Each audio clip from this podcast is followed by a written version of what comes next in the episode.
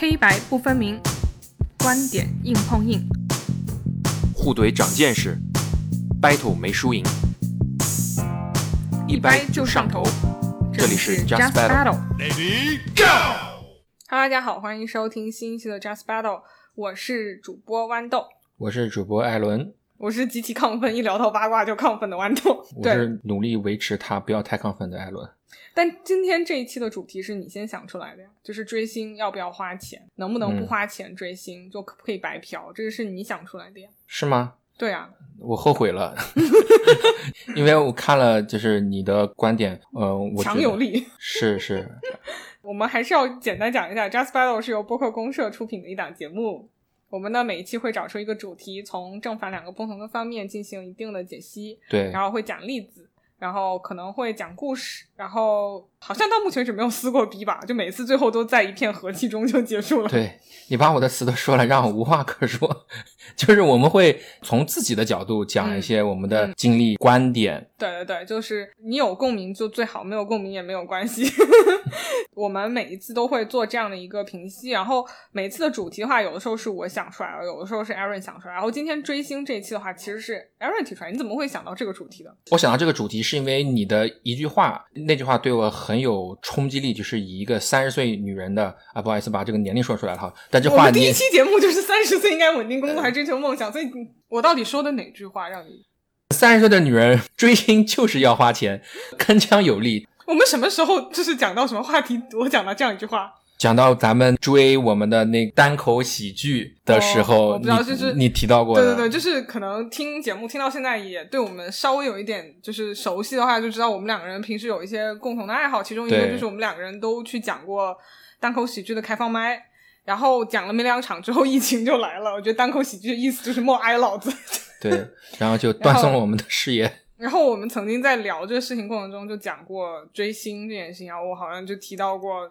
我们三十岁的女人追星就是要花钱，没有买卖就没有爱，只要我的 idol 能让我花钱，我就开心，他能持续让我花钱，我就最开心。对我听到那话的时候，我就一方面震撼，一方面完全没有办法去共情。我就觉得，在我看来，就是没有买卖就没有伤害。接下来看我们怎么聊吧。对，我就觉得这一期 battle 的话，可能我又是充满激情、手舞足蹈那种，就看一下你能不能说服我吧。对，嗯其实大家一听这个持方就知道我是那个不占优的，所以大家 多理解我一点。对，就是大家多多少少应该都追过星吧。我觉得很难有谁讲说完全没有追过星，一点都没有追过，这个我觉得应该很少见。对，嗯也就是做期节目，我在想追星黑历史，第一个追的星应该就是周杰伦吧。高中的时候全班一起追，然后那个时候就是买买磁带啊什么的。然后再往后的话，读大学的时候呢，到北京，然后跟朋友无意之间去看了一场五月天的演唱会，嗯被震撼到，就是他们发行《神的孩子都在跳舞》，有倔强那首歌那个专辑，你觉得哇、就是我青春梦想热血，我不要长成我最讨厌的人。有些事情现在还不做，你的理由是什么？就当时就爱上五月天，然后再往后的话，就是因为喜欢五月天，然后五月天在台湾很难追，然后我当时就是那个时候选秀很红嘛，就是有什么超女啊、快男呀、然后有嗯我行我秀那些，然后有一个选手就是跟五月天有一点点像，然后他在比赛里唱五月天的歌，然后我就去参加了他的粉丝会，就那时候还会接机什啊，么的。就是爱屋及乌了。对对对，但是他也很好了，就是他们有一个小乐队，他们唱的歌也都还挺好的。嗯，然后那个时候就是还会去，我讲过就是会应援啊、接机啊那些什么的啊，真的是啊，讲这个的时候，整个人脚趾抠成一团，把 Aaron 家的地板都要抠烂。但是因为参加这个粉丝应援会，然后就是会组织一些粉丝活动嘛，然后参加某视频网站的一个活动的时候，那个编辑小姐姐就觉得说，哎，这个粉头 的工作能力好像还不错，就你暑假的时候要不来我们这里实习？然后就从那里开始，我就就我刚才讲，一只脚趾踏进娱乐圈，可能做了一小段时间的娱记。然后我跑的其实是华语音乐圈，就可能那一段时间内，就是华语乐坛大大小小明星都接触过。嗯然后在那段时间内，就是很多光环就粉碎，就是我们那个时候还有包括跟其他的娱记，还有包括那时候叫启轩嘛，对就是会去聊天，就会觉得说，如得到一个共识，就是如果你喜欢一个明星，不管是歌手还是影星，就是你最好不要跟他产生太多工作上的接触。嗯，那可能只有两个结果，第一个结果就是你把你自己累死，因为你会想拼尽全力去为他做一切。嗯然后另外一个结果就是爱好变成工作之后，真的就是还挺可怕的，你就会嗯毁掉你这个爱好。所以就是喜欢谁就远离谁。但是从那之后，我可能包括毕业然后工作之后就没有再追过特别大的明星，追的都是比较小众的歌手呀什么的。就比如说喜欢哪个民谣乐队什么的。嗯后来我们讲单口，又喜欢哪个单口演员啊？包括我们自己就是做电台，也是因为喜欢听电台嘛，就喜欢很多大电台的主播。嗯，金花院长，不要你帮我表白，你好烦。但是就是我告诉你，我后来 追星很可怕的，就是我后来追星，我发现我自己一个特别典型的规律，就是我三个月会换一个 idol，嗯而且我。上一个 idol 和下一个 idol 之间可能没有任何的联系，就比如说去年乐队夏天的时候，就喜欢可能月下里面某一个选手，然后之后脱口秀大会三开始就又重新喜欢呼兰，就是当然你后来我也喜欢别的单口演员，就今天尽量不安利他。像现在的话，就是五月份的时候喜欢五月男友丁禹兮，对演了这个传闻中的陈芊芊，然后算算五六月这个七月份也快过去了，差不多了。我的爱也快要差不多了。对，然后八月份的时候会换成谁，我也不知道。但是我喜欢每一个明星的时候，都是真情实感的喜欢，真金白银的付出。嗯对，就是我其实不太骚扰身边的人去疯狂安利，就毕竟也三十岁了。确定不疯狂安利？你刚才已经忍了很久才没提别人名字。对，我不我争取今天不提。但是就是我喜欢的时候，我是真金实银的会去喜欢，而且伴随我就是消费能力越来越强，嗯花的钱也越来越多。为什么我有一种羞涩的感觉？我对对，这正大光明就是要花钱嘛，对吧？对，就是要花钱啊！我觉得没有嗯买卖就没有爱啊。对，这是我的追星黑历史。然后你你你你在节目开始之前，你也要坦白一下你的黑历史。对，其实对于我来说，我从小学开始，我追的一定是体育明星。我喜欢足球，那个时候喜欢大罗。大罗是谁？对，所以做这个节目，我还得承担一个 解释体育明星。大罗是巴西的罗纳尔多，嗯嗯，那个时候他还在意大利的球队里面，就是你什么时候喜欢他？高中吗？小。学。天哪！小学我曾经一度觉得自己以后要踏上绿茵场，成为一个职业的足球运动员。随着他转会，每到一个球队，一定会有他那个球服，我肯定会买的。你不是不花钱吗？你买什么球服？所以这个追星花不花钱这个定义，待会儿我再说，因为要不然今天我的辩论空间也太窄了，我就会变成一个就是什么都白嫖，就话还多的人。OK，说回来，然后上了初中之后，接触到了科学之后，我当时追的星叫霍金。真的吗？对，因为当时我学了物理，可以停止录音，让我爆笑三分钟。你追霍金，不是这件事情，就是我倒没有觉得崇拜霍金有什么，只是你要追星霍金的话，真的有一点难。我去买了他的《时间简史》。对不起，我要讲一个很老的笑话。你有病，我有时间我也不简史。初二的那个时候，我们电磁感应还没学。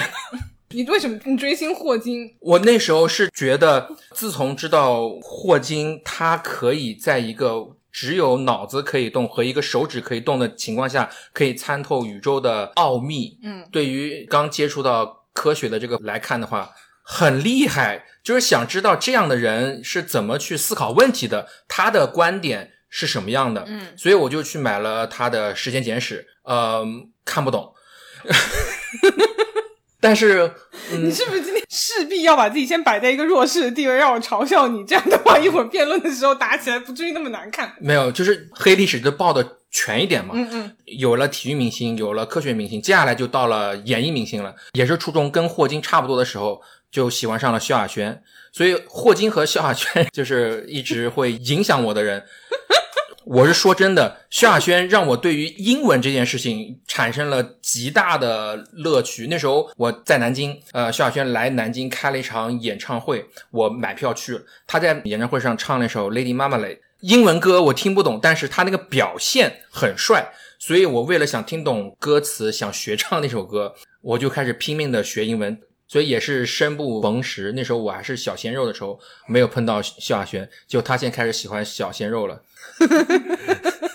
你听听你说的是什么人话吗？真的是，之后到了大学的时候，其实跟你一样，我开始慢慢喜欢一些嗯小众的。上大学的时候喜欢一个叫邵一贝的这个民谣歌手，哦，他很有名，邵一贝唱过那个我深深的爱着你，你却爱着一个傻逼，还为傻逼织毛衣，是他吗？那有个叫《大龄女青年之歌》，对对对对对对对，但是他那时候是真不火。但是他会来，比如说各个地方的学校里面开那种只有三十人、五十人的小礼堂的演唱会。嗯，他来南京的时候，我那时候我买票去听，然后现场买他的专辑。但我当时我回想一下，我给他花钱，只是想听他唱歌，也没想接触他，也没想签名。嗯，后来也就不了了之了。嗯，也就没有他的消息了。嗯，所以这就是我为数不多，可能少一辈之后，我就没怎么在。追过星了吗？对，就是最近喜欢 Black Pink，那真的是只在视频网站上面看他们的歌或看他们的综艺，没有再怎么花过钱了。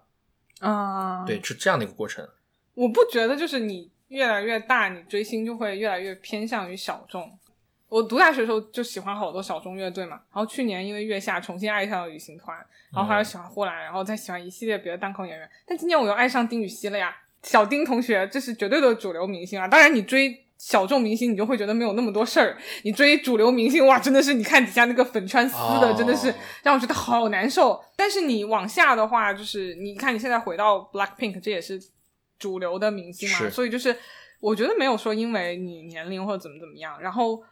嗯，我是觉得，就包括我刚才讲到，就是饭圈的这个好多习惯，真的是让我觉得也很不舒服。所以追星这件事情的话，我觉得有很多不同的方式。那对于我个人来讲的话，追星就是要花钱啊。有多少钱就搞多大的事情，就有多少水货多少泥嘛，也没有说让你就是耗尽家财去，这个是绝对反对的。就是类似于有的人可能打赏主播动辄百万，还要挪用公款，这个都是绝对不行了。我觉得就是伴随我呃收入的增加，然后我可能慢慢慢慢的就会花钱嘛。然后你像就是微博控评，哇天呐，我哪有那个时间？我觉得我就觉得微博控评打榜，那这都是微博的就是骗局。嗯，然后什么蹲组接机。然后甚至于就哪怕说就是帮这个明星剪一剪物料、出这个图、修图、搞视频，我觉得这都是我反正本三十岁女人是没有那个时间和精力了，我们就花花钱就好了。对，就是总结起来，有人的捧个人场，有钱的捧个钱场。对，就是有多少钱就捧多少场，没有钱也不要硬捧太多。对，对，我觉得我这些年追星下来，我就会觉得说，idol 的话，就是你的偶像，你的你喜欢的人。他一定是某一个原因让你知道，对吧？那可能像你刚才讲的，说有霍金，因为他的头脑，然后就是有喜欢什么他的歌，或者是喜欢他的影视作品，然后包括像我刚才讲过，说我们自己做电台，自己也听大量的电台，你喜欢的主播，他们都是需要你的支持，他才能够把这个事情一直做下去嘛。嗯，如果说呃歌手出了歌，你就不去买他的专辑，你就只是在。各大音乐平台上免费的去听，他就没有足够的资源去做下一张，就做更多的歌。然后你自己喜欢的这个影视明星出了一部电影，你不花钱去看，你不花钱去点播他的作品的话，那可能他就没有资源再去做下一部作品啊。然后再比如说像所有的 idol，就是还有一个典型是他们会有很多的商业性的代言，做代言人，做品牌大使，做品牌挚友。这个我也是想吐槽一下，就是现在还有品牌挚友这样的东西，就是做一场活动就让 idol 就是做这个品牌挚友啊，然后你的作为粉丝，你就要去买一些这些产品嘛，让它有相应的商业价值，它有更大的商业价值，它才会迎来更多的资源，会给你带来更多的作品嘛。对。对，所以我是觉得要花钱了。你这个，对我就是这个品牌挚友，我真的是这个品牌现在也真的是会抓着这个粉丝花钱收割韭菜的心态，就是联合做一场活动，就叫品牌挚友。我天，我单方面宣布我是麦当劳、麦乐鸡块品牌挚友。对，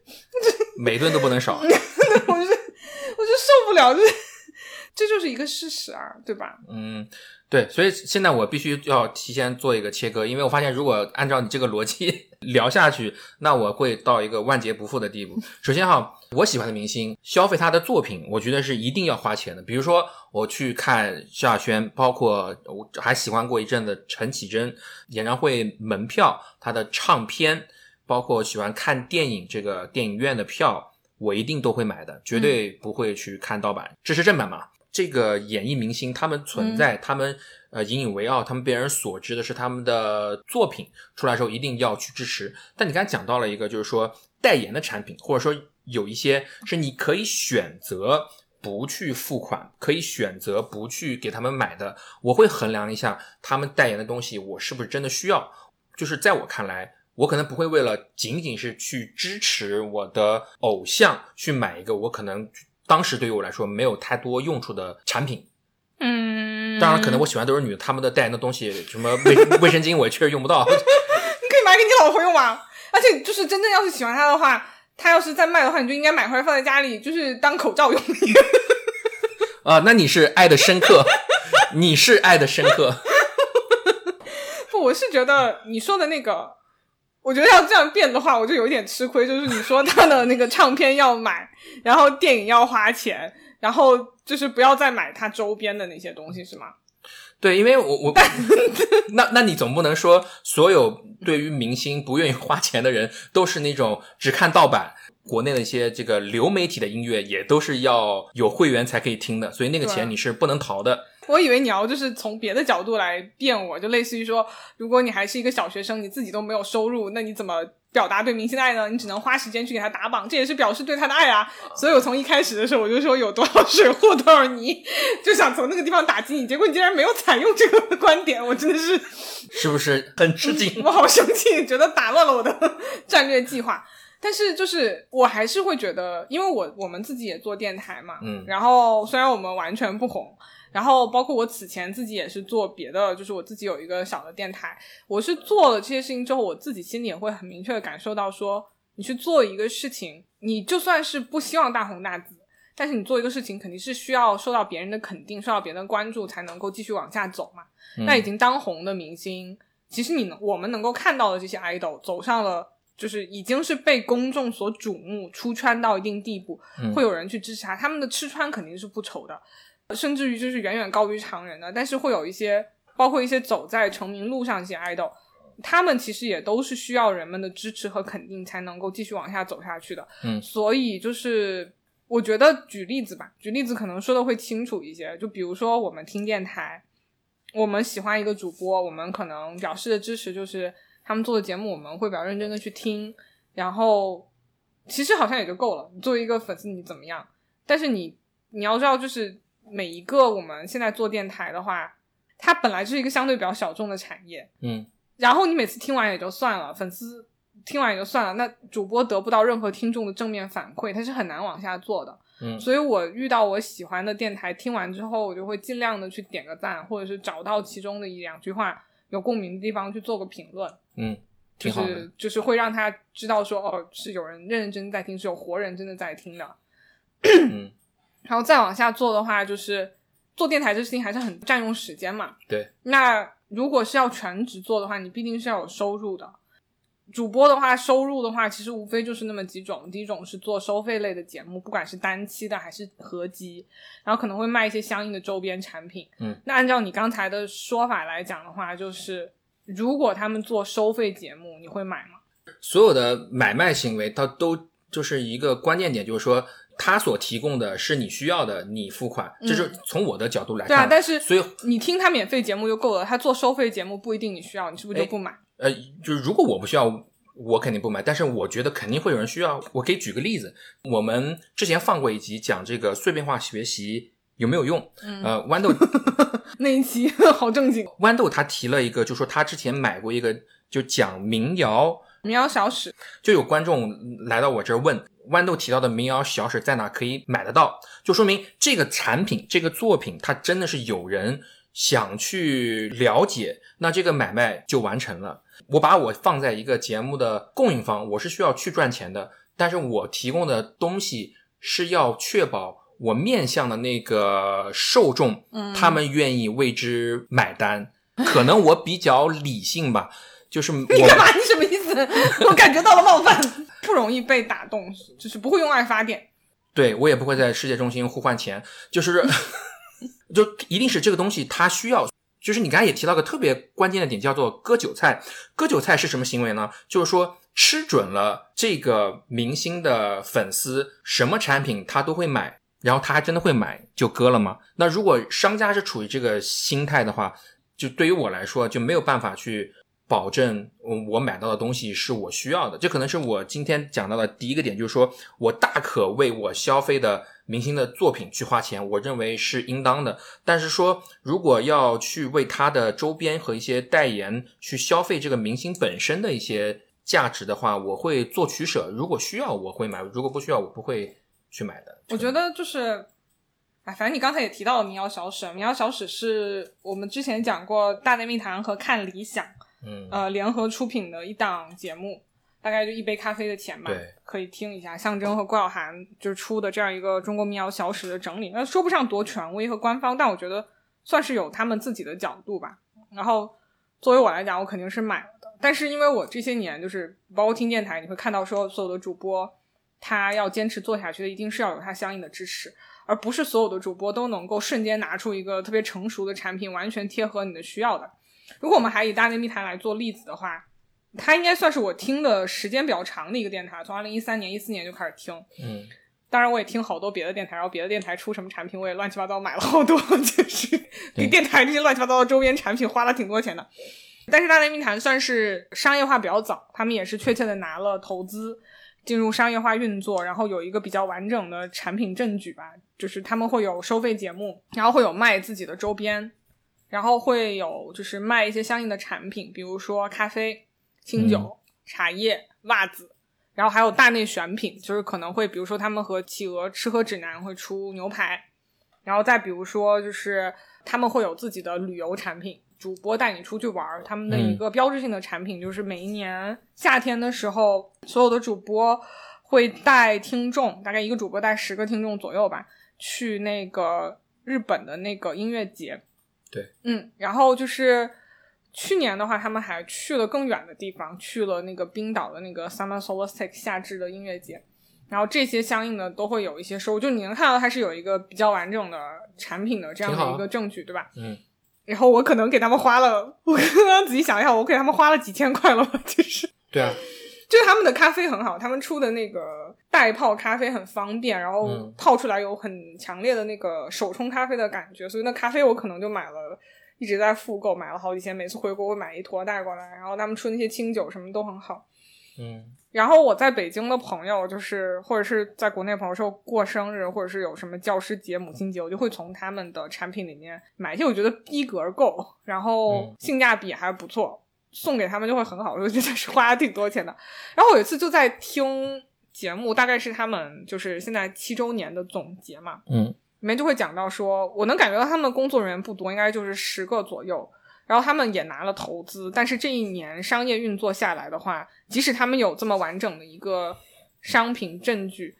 他们所挣的钱也就只是刚刚够工作人员的工资，嗯，甚至还不太行。所以你能看得到他们在努力做很多商业上的拓展和尝试。那作为粉丝来讲的话，我听了他这么多年节目，然后有感情了。对，就是你会觉得主播就是你的朋友嘛，嗯所以我刚刚会讲到说，就是我们提到我有听别的电台，还嗯当然还有很多别的，就不都一一举例。他们有时候出了一些收费节目，我可能就是嗯也都觉得是朋友，就可能我我们现在也不用去办公室 上班，因为疫情嗯不通勤上下班的话，我就没有那么多时间听节目。我有时候会觉得我听不完，但是我也会先买下来。嗯就我觉得他们做了这么多年，他们需要有一个正向的反馈，他们也值得一个正向的反馈。然后，如果说你想让他们持续性的保持高质量，做一个商业性的运作，一直持续下去的话，他们是需要一定的资金的支持。然后这个资金的话，不是说每一个电台都能像他们一样，啪就拿出一个完全符合你需要的产品。是那这个时候就需要你给他们花钱，让他们能够站着把钱挣了，嗯才能够让你一直快乐下去。对，那就是站着把你没有感动吗？呃，我没有，没有没有没有没有没有感动，对我没有感动，对，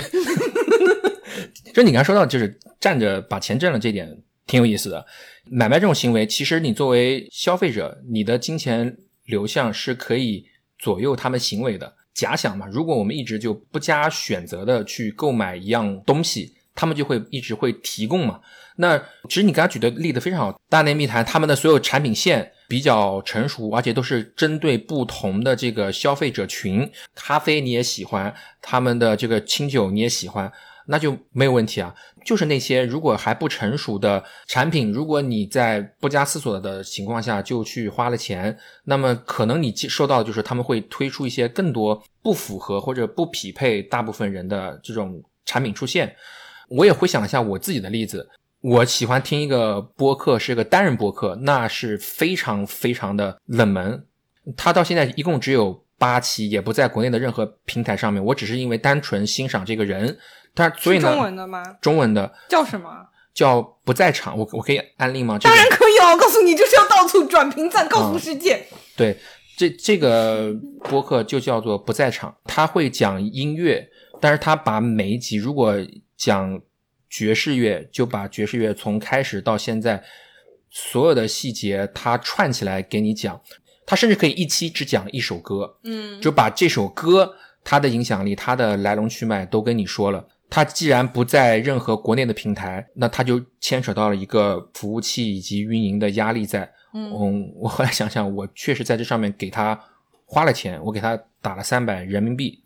我，那你就是花钱那一派的呀？你有什么资格站在这里跟我 battle？但但但我觉得，其实打动我的我的一点，或者说。嗯，我我不是嘴硬啊，我觉得那个不属于为他付款，因为你刚才提到了，你你听了一个播客之后是朋友。你更多时候花钱的时候，你不是以一个消费的心态去做的，你是一个就是说，哎，我朋友他出了个新的东西，我支持一下。就是我们现在有很多朋友自己创业，你朋友圈转个内容或者去购买一下他的产品送给别人，你不是一个消费的心态去做的，就他可能不处于一个商业买卖的范畴之内。那就回到我这个电台，我给他打了三百人民币，是希望他能够活下来，但我不觉得这是个消费啊，你就不觉得是给爱豆花钱，跟那种就是类似于。比如说我喜欢五月天，然后五月天出了一个什么周边的人偶手办，我去买这一套人偶是不一样的，因为你不需要那个人偶，我就不会去买。对，因为这个其实有一个很危险的区域，就是说，如果因为这个明星或者某一个代言粉丝没有给够钱，然后他没有能力去出下张专辑，这个锅应该让粉丝来背吗？我觉得这是一个很危险的一个方向和指控，所以。我会很谨慎的，会选择不要给明星本身去消费，而是着重在于他们的作品上。我先讲一下我前面说的一些细节，就是还是以大内密谈为例的话，我刚才讲它有一个相对完整的产品证据，有收费节目，有旅游，然后有他们的这种付费的这种自自己出的这种产品，他们有商业合作了，对，跟 Beats 啊，跟天猫啊没有合作。我说的这种完整产品证据，其实只是相对于播客来讲，因为播客是一个非常新的领域嘛，它是一个就是本身就比较小众的一个赛道。那在这个领域里，他们作为先探索的人，探索出这些产品。其实，如果你真的跟大的这个明星啊，或者是别的产品来讲的话，他们的产品大的品牌来讲，他们的产品真的是不多的，嗯，然后出品也非常的慢。然后第二就是。他们出的这个产品当然是有它的原因的，就你听我刚才讲的咖啡、清酒这些东西，旅游、国际游，其实它是完全根据他们自己的听众来出的。就这些东西相对来说，我觉得有点高冷吧。嗯，你像很多听播客的人都是做设计啊，或者像我们这样上下班通勤，他需要有个东西去保持清醒，那咖啡就能够帮到他。是，然后可能就是这些是完全针对于听众的。他们也有过一些，我觉得销量应该不是特别好，就像我说的袜子。可能销量就并不是特别好，是一种尝试吧。对，是一种尝试，但是他们尝试了之后，肯定就立刻知道说，哦，这个销量不是特别好，那可能就是它不是我们要的。所以我觉得。就算是我在买的这个过程中，我也会说哦，买了这个袋泡咖啡之后，我觉得哎还不错，还很方便，那我会反复的去购买。对。但是那个袜子可能就是我看到之后说，哎，这个很适合我一个有一点文艺、有一点神婆的一个闺蜜，我买给她之后，但是我一定就不会再买了。他们自己应该也是会看到说，是哦，这个不是特别的好。然后包括他们做海外产品，他们自己也能够看得出来，就是他们做日本的那个音乐节是呃很多人会报名，因为地方近，然后这个音乐他们电台的音乐性又足够强，觉得跟他们去的话会有不一。一样的体验，但是可能就是远赴另外一个城市、另外一个国家，呃，是有合作，但是呃，也就是跟别的国家的旅游局啊什么，或者是跟别的商业品牌有合作的这种旅游项目，他们做的也不是特别成功，事后他们就不会做了。对，就是我我觉得我追的这个 idol，嗯，他们的我希望他们的运营公司、经纪公司也是有一定的辨别能力和运作能力，说不会给我们提供垃圾的东西。对，如果是提供垃圾的东西，这个东西确实是很让人反感的。唉，就举个例子说，哦，所以所有粉圈他们集体会骂，往往都是那个经纪公司或者那个经纪人。我觉得我们两个人毕竟到了这个年龄啊，就三十多岁的人，就是追星也好，还是喜欢一个什么东西也好，会有一个我们自己相对比较成熟的世界观和价值体系。然后如果说完全不符合我们这个世界观价值体系，会让你觉得。宛若智障的东西，你其实确实是不太会去消费的。是对，就是你也很难，就是即便说我觉得我要花钱，但你也不能够完全从我这里掏出腰包。我有时候就像我说的，我之前粉的都是单口喜剧演员、小型的乐队这些什么，去他们的主播的微博底下留个言呐、然后包括你看那个金花院长也有自己的微信群啊什么的，你在里面跟你喜欢，只要你喜欢的 idol 足够小众，就没有你联系不到的 idol，你跟他们都会有这个联系，对吧？你你会有一个沟通，这些是我们喜欢的这种小众的明星，但是你觉得粉的还挺开心、挺舒服的。嗯然后我五月份粉上这个五月男友丁禹兮之后，真的是啊，就是是是，我我给你讲个例子啊，嗯就是 丁禹兮在五月份的时候为什么被称为五月男友呢？是因为他有三部大热的剧在五月份的时候上映，一个是《清平乐》，他在里面饰演苏轼，是一个很小的配角，但是很惊艳。然后第二个呢，就是芒果的这个《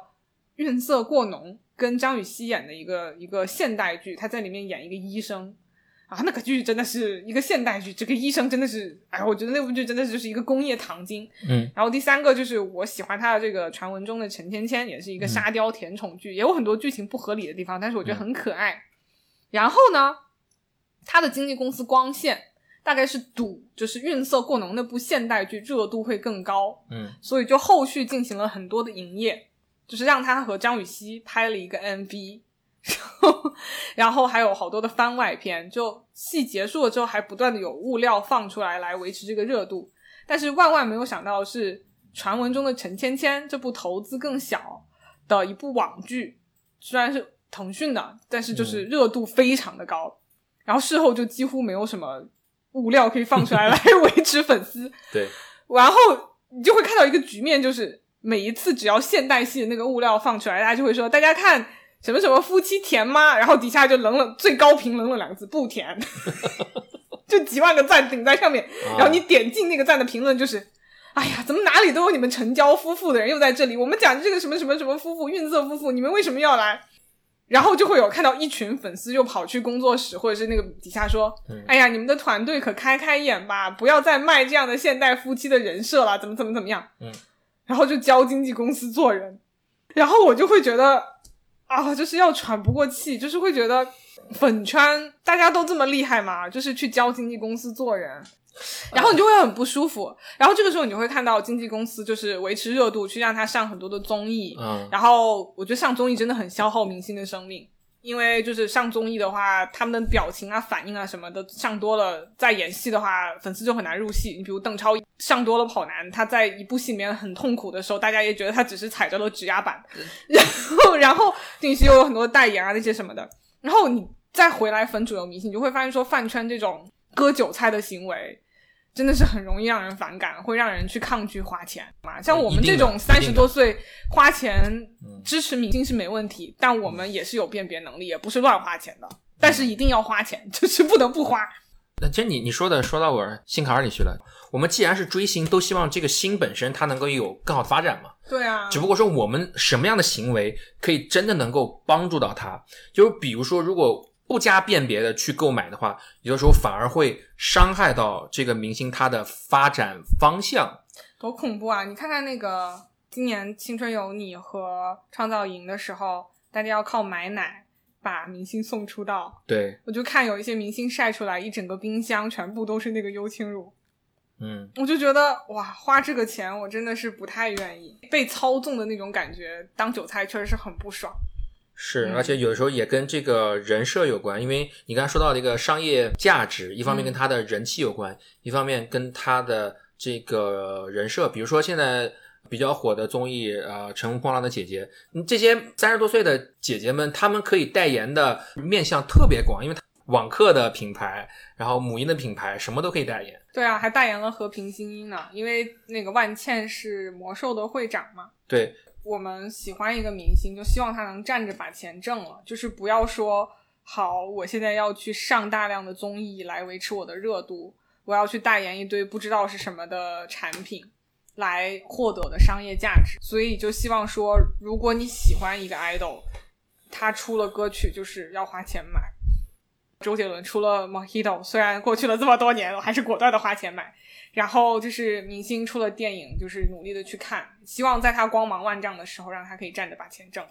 我最怕的有一类 idol，就是我们刚才对大纲的时候讲到，嗯，你想给他花钱都不知道怎么花钱。是对，是像我们两个人喜欢单口喜剧嘛，然后我们就是有的时候看到自己喜欢的演员在做巡演，就像你喜欢 Russell Peters，、嗯我喜欢黄阿丽，然后他们做巡演就兴高采烈买票去看啊。然后他们就是不做巡演，然后你就不知道怎么办。对。然后在国内的话，就是你会看到单口喜剧是也是一个比较小众的区域，然后因为效果公司就是把做了吐槽大会，又做做了。脱口秀大会，把嗯这个节目做出圈。其实 B 站出的那个故事王，还有嗯现在腾讯那个认真的 Gaga 们，也都是和效果公司有相应的合作嘛，对就把一些单口演员推到了台前。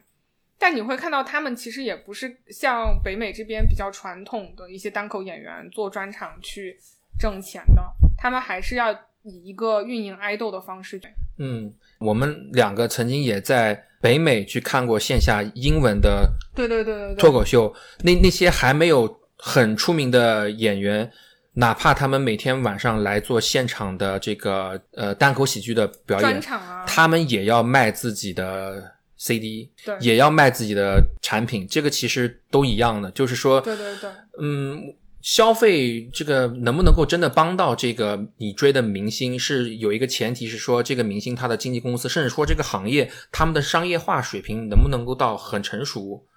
如果能够很成熟的话，其实你的钱，就我经常说的话，就没有中间商赚差价嘛，就你能够真的能够帮到这个明星，像我们去看的那一场单口喜剧，就是那个演员不是特别红，然后他那个票价其实是挺便宜的，大概是二十六刀吧含税，嗯。让我们吃顿饭可能还要十几刀，然后看个演出二十六刀，一百二、一百三，对对对，就是其实已经国内同类的这种专场要便宜了，国内不是那么红，对，但是有一定人气的也要个一百多两百、呃那种那种演出。然后你看北京的话，就是我们都很喜欢单立人嘛，嗯，然后单立人有自己的电台一言不合和那个教主自己做的无聊斋，然后现在还有谐星聊天会。你说我们作为粉丝也不傻，就是给他们打钱支持这个电台，